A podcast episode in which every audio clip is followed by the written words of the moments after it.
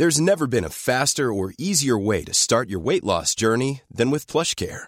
PlushCare accepts most insurance plans and gives you online access to board-certified physicians who can prescribe FDA-approved weight loss medications like Wigovi and Zepbound for those who qualify. Take charge of your health and speak with a board-certified physician about a weight loss plan that's right for you. Get started today at plushcare.com slash weight loss. That's plushcare.com slash weight loss. plushcare.com slash weight loss.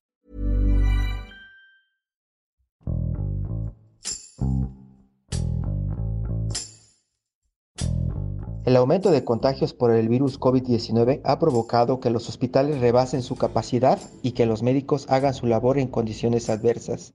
Debido a que los doctores ponen en riesgo su salud por cuidar de quienes lo necesitan en esta pandemia, gran parte de la población los considera héroes, pero ellos no se ven así.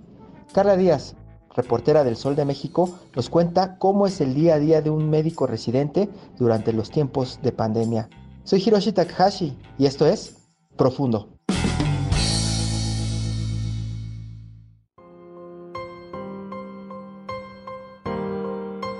justamente tratamos de relatar el testimonio de un médico residente del hospital primero de octubre en la Ciudad de México y pues toda la travesía por la que pasa como un médico en formación que así son considerados y tratamos de relatar pues bueno no solamente las condiciones por las que están pasando durante la pandemia durante la crisis del sistema de salud en la que se está viviendo a partir de, que se dan los brotes de COVID en México sino pues también una serie de condiciones laborales que ellos están expuestos en todo momento y que hoy en día resaltan justo por la sobrecarga de trabajo digamos. No era suficiente ni cuando estábamos en una situación normal la verdad es que siempre hay deficiencia de médicos turno nocturno, de la tarde, siempre hay menos.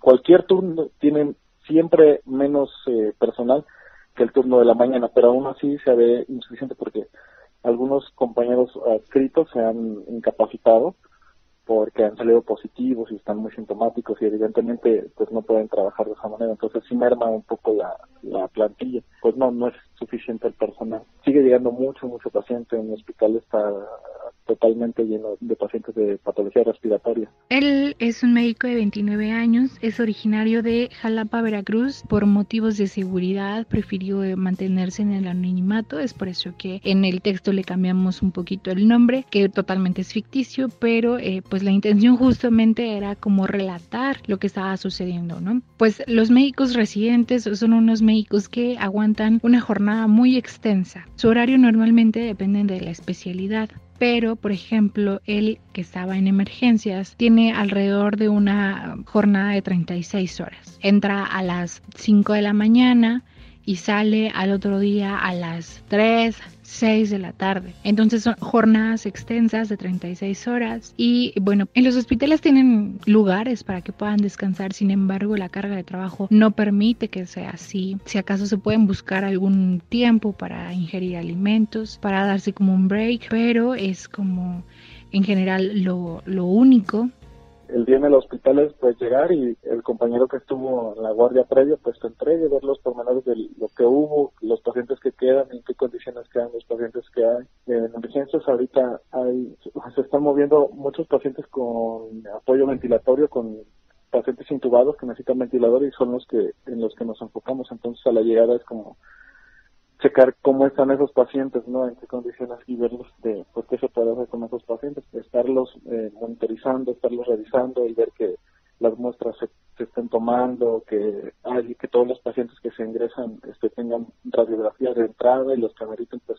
la tomografía, revisar con la epidemiología que se tomen las muestras lo más rápido que se pueda para tener un resultado, porque desafortunadamente muchos pacientes mueren en las primeras 12 o 24 horas y el resultado tarda a veces hasta cuatro días en que, este, en que esté disponible. Entonces, genera como, yo creo que es lo que ha generado muchos familiares, este, como el estrés o la, ansiedad de que no podemos nosotros determinar si efectivamente un paciente falleció por, por SARS-CoV o por neumonía típica, porque a la llegada nadie le va a hacer el diagnóstico oficial hasta que no tenga la prueba confirmatoria. Y eso es transcurrir el día, básicamente de eso se trata estos días de, de guardia, llegar, enfocarse a los ventiladores, ver que estén bien, ver que, ver que estén bien sedados, porque el hecho de que no estén sedados aumenta el, estrés en el paciente, el estrés metabólico, y eso los deteriora mucho. Entonces, son pacientes que tienen que estar muy, muy sedados. Pues ha tocado lidiar con familiares que quieren a fuerza hablar con ellos o, verlos, y es entendible, pero también creo que parte de esto deberían entenderlos que no es como que uno no quiera que vean a sus familiares, es uno protegerlos a ellos mismos y evitar que se siga propagando la infección. Y en los casos de que familiares que no ven a sus pacientes ya nunca más porque entran, se intuban, se ponen graves y este y fallecen ahí. El trabajo físico es menos, pero tan solo ponerte el traje para entrar a ver a los pacientes, eh, no hay aire acondicionado porque aumenta el factor de transmisión, pues estar con el traje, estar con los pacientes, se te nubla la mascarilla, el tiempo que pasas ahí es como más desgaste, más desgaste físico, ¿no? Tratar de intubar a un paciente con una caja para no contagiarte, cuidar a tu personal, cuidarte tú, es un poco más estresante esa parte. Los médicos residentes sabemos que son o suelen ser pues el sector del personal de salud que tiene pues una carga un poco pesada, ¿no? Hablamos de estas guardias que se llevan, estas jornadas que son de hasta 36 horas o más. A diferencia de ellos, pues existen eh, médicos de base, de planta, que tienen un horario fijo, que entran a determinada hora, salen a determinada hora. En la entrevista, Bruno nos contó que los médicos residentes pues no son un, como tal un trabajador de las instituciones, de las clínicas, de los hospitales, son considerados como becarios, reciben alrededor de un sueldo de 7 mil pesos quincenales, van subiendo por grados, en segundo grado es 8 mil 200 pesos y así sucesivamente. Algunos de ellos tienen eh, seguro, algunos otros pues no, son considerados como becarios, aunque tienen muchísima responsabilidad como cualquier otro trabajador ahí en los hospitales. Este es un punto que hay que destacar. Justo estas condiciones de trabajo que son increíbles para muchos es lo que nos llamó la atención para acercarnos a un médico residente. Me decidí a basar el texto sobre él, el testimonio sobre él, porque pues él estaba atravesando o estaba en medio de esta situación que hoy en día nos afecta a todos, que es la pandemia, son los brotes del coronavirus, del COVID-19 creo que estamos fácil por la mente mía y la de mis compañeros retirarnos de si algunos nos retirábamos, toda la carga iba a quedar sobre los que se quedaran y sabemos que una sala de urgencia llena y con tanto paciente este, crítico, pues es complicado manejarlo.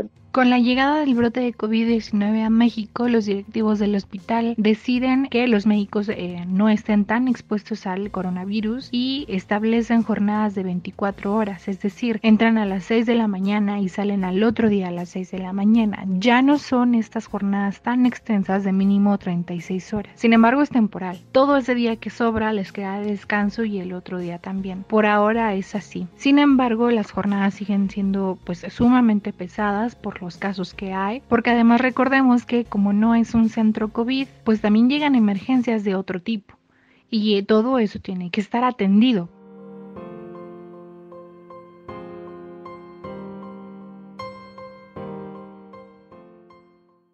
Inicialmente era solo el consultorio COVID, un pequeño espacio que tenemos para, para pacientes, porque nosotros, yo creo que todos los hospitales fuimos los que eh, hasta el final o hasta este momento estamos recibiendo toda la oleada de pacientes. Teníamos dos, tres, algunos que podían ser manejados con aislamiento preventivo en casa, así. Y en la última semana y media fue como el boom, así. Un piso lleno, otro piso lleno, ya pacientes en urgencias, la terapia llena, así en menos de una semana que destacamos mucho en el texto fue la seguridad del equipo médico. Para empezar, como una medida preventiva, pues se mandó a casa a todo el personal que tuviera alguna comorbilidad o que tuviera en su casa alguna persona que perteneciera a los grupos vulnerables, es decir, que fuera de la tercera edad, que tuviera alguna enfermedad crónica, algún padecimiento, obesidad, etcétera. Pues con ello se redujo bastante la plantilla del personal. Sin embargo, otra cuestión que limitaba de cierta medida la atención médica era que por falta de equipo en un principio el médico residente o los médicos residentes no podían dar atención a los casos COVID, solamente podían hacerlo los médicos más preparados, los médicos adjuntos, sin embargo con el paso del tiempo pues empezó a haber a contagios por falta de material, por falta de equipo y pues que en realidad es un riesgo al que ellos están expuestos diariamente, empezó a haber contagios por parte de eh, médicos residentes, otros con compañeros médicos residentes de él, algún cirujano, enfermeras y hubo un caso especial que fue el fallecimiento de un enfermero el 11 de abril ocurrió el lamentable fallecimiento de un enfermero de nombre Miguel Ángel que fue publicado pues en varios titulares de la prensa. A partir de esto pues bueno se desata una protesta por parte del personal médico que exige a las autoridades, que exige a los directivos que se les proporcione el equipo adecuado para su protección, ¿no? Ellos recalcan en todo momento que si quieren trabajar, no se niegan a hacerlo, pero con las medidas de seguridad adecuadas. Esto se ve así desde el exterior, pero en el interior, en el entorno laboral, pues es una muerte que pega mucho. Bueno, como residente, pues sí tienes que seguir haciendo tu trabajo. El asunto es que yo no le puedo dar la atención específica a los pacientes porque no hay no hay uniformes, no hay este todo el, kit de trabajo. Entonces, prácticamente a toda la población COVID de urgencias lo atiende un solo urgenciólogo, porque tenemos un kit por turno. Y es eso, entonces, lo que, pues con lo que soñamos, ¿verdad? Es que poder tener los kits necesarios para que, inclusive nosotros, porque nos vemos eh, inutilizados, es un recurso eh, los residentes es un recurso que, puede ser aprovechado. Nosotros podemos estar trabajando con esos pacientes, pero sin kit no lo vamos a hacer. Sin embargo, pues la protesta que se dio a raíz de la muerte de Miguel Ángel, pues tuvo esta parte de que sí se dio un abasto en el equipo médico que no tenían. Ahora, por ejemplo, Bruno ya enfrenta o ya más bien atiende casos con COVID-19 con el equipo médico necesario, aunque dice que hay abasto, pero que es muy cuidado, que es muy contado pero sí lo hay, ¿no? Al menos lo hay. Al final ha complicado mucho la infección de muchos de, los, de, algunos compañeros, incluso ya con un fallecimiento y algunos compañeros que están saliendo positivos, que tiene que ver una con falta de material, pero sabe que la, mayoría de las cosas tiene que ver con la negligencia del propio paciente. Eh, no hablo de los que llegan ahí porque están, como no, no, no, lo ven en casa, como no lo ven en la calle, como no hay gente desplomándose como pájaros en la calle, piensan que lo más absurdo es que piensen que es un invento del gobierno, que es para manipular, y entonces la gente sigue saliendo. Se contagian y son asintomáticos y siguen en la calle. Y estos asintomáticos contagian a, gente que son vulnerables, principalmente ancianos, gente que había salido de un, proceso eh, patológico, que habían estado en, un hospital y andan en la calle. El caso, lo que a mí me tocó fue recibir un paciente que conscientemente sabía que había estado con otro paciente confirmado con la enfermedad y que no lo dijo a su llegada. Se le atendió, lo vieron varios compañeros, estuvo junto a otros pacientes y este paciente terminó en la terapia intubado y ya dentro de la terapia le hicieron el estudio y salió positivo. Luego se habló con los familiares y los familiares aceptaron que habían tenido un contacto. Imagínense cuántos pacientes no se infectaron por culpa de este paciente, este compañeros que estuvieron enfermos por culpa de este paciente entonces ha sido una mezcla de, varios factores. ¿Por qué es importante este tipo de reportajes? Bueno, creo que eh, una de las principales funciones del periodismo es la parte de la denuncia social. En México, a partir de que empezaron a surgir los primeros brotes de COVID-19, también surgieron los primeros brotes entre el personal de salud. Y esto se da principalmente, y es muy bien conocido, por la falta de equipo médico de protección, caretas, mascarillas, guantes, batas quirúrgicas. Hay una exposición por parte, o hubo una exposición por parte del personal médico en un principio, y fue cuando comenzaron a surgir, por ejemplo, todas estas protestas de médicos, de enfermeras que exigían un equipo de protección mucho se decía que no se negaban a trabajar, sino que pedían que se les protegiera, porque al igual que cualquier otra persona, no solamente son médicos, sino también son madres, padres de familia, hijos, y tienen personas en su casa que pueden ser de grupos vulnerables. El Sol de México también se encargó de investigar en alguno de los otros reportajes sobre estas condiciones en las que estaban laborando los médicos y las enfermeras y el personal en general de salud ante eh, pues la epidemia que se estaba dando en México. El 24 de abril, el director general de epidemiología, José Luis Salomía, dijo que ya sumaban 1.934 profesionales de la salud que habían sido infectados por COVID-19. Entonces es una cifra realmente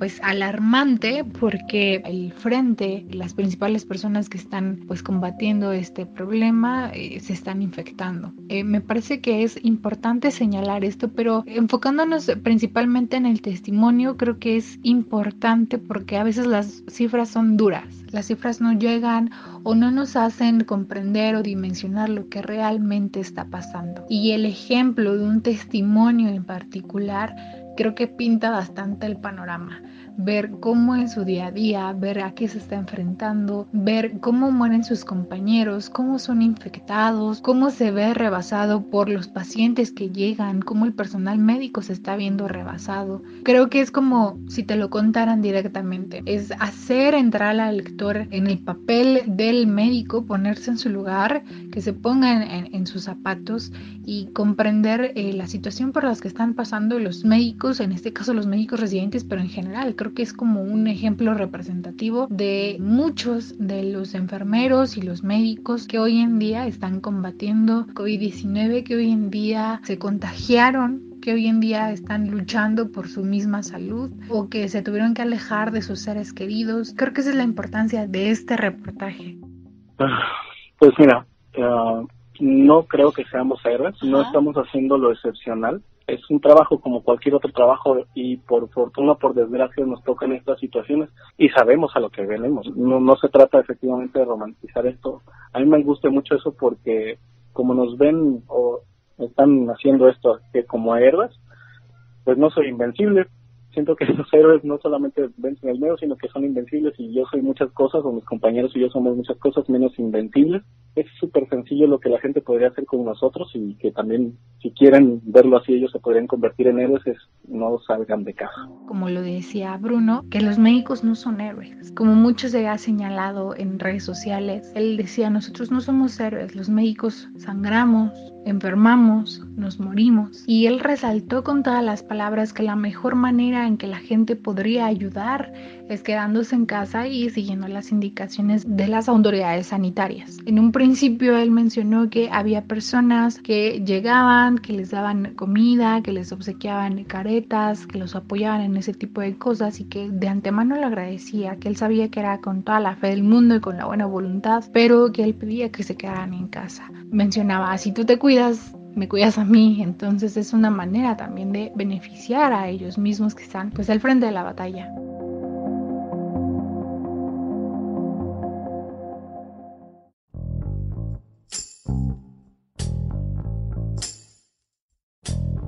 Escuchamos a Carla Díaz desde la Ciudad de México, quien nos contó las dificultades que los médicos enfrentan en su trabajo diario, en especial ahora que existe una crisis sanitaria global. Al mismo tiempo que los contagios por coronavirus comenzaron en México, se desataron los brotes de contagio en los hospitales, afectando a las principales personas que están ayudando a combatir la pandemia. Entre más médicos sean afectados, los hospitales se verán rápidamente rebasados en los momentos más críticos de la contingencia. ¿Por qué es importante conocer las condiciones en las que laboran los profesionales de la salud? Cuando se exponen las carencias y obstáculos a los que se enfrentan, es más difícil que las autoridades nieguen la existencia de estos problemas y actúen más rápido para solucionarlos. En ocasiones, cuando estos conflictos se reflejan en cifras o datos duros, las personas no dimensionan lo grave de la situación que se está viviendo. Incluso llegan a negar la existencia del virus pero a través de un testimonio particular podemos ver un panorama más detallado sobre lo que están enfrentando los médicos, la magnitud del problema y la importancia de que la ciudadanía ponga de su parte para minimizar los contagios. Como lo ha expresado Bruno, los héroes son invencibles, pero ellos no lo son. Sufren cada día los estragos de la pandemia y son más vulnerables a enfermarse e incluso perder la vida. Esto es Un reporte a fondo de la Organización Editorial Mexicana. If you thought the only way to get a more defined jawline with natural looking results was through surgery, think again. Juvederm Volux XC is a non surgical injectable gel filler that improves moderate to severe loss of jawline definition and can help you achieve natural looking results with little downtime. Even better, this improved definition lasts up to one year with optimal treatment. No maintenance required. Improve jawline definition for a smooth, sculpted look with Juvederm Volux XC. For important safety information and to find a licensed specialist, visit juvederm.com. That's J U V E D E R M.com. Not for people with severe allergic reactions, allergies to lidocaine, or the proteins used in Juvederm. Common side effects include injection site redness, swelling, pain, tenderness, firmness, lumps, bumps, bruising, discoloration, or itching. There's a risk of unintentional injection into a blood vessel, which can cause vision abnormalities, blindness, stroke, temporary scabs, or scarring. Talk to a licensed specialist to find out if it's right for you.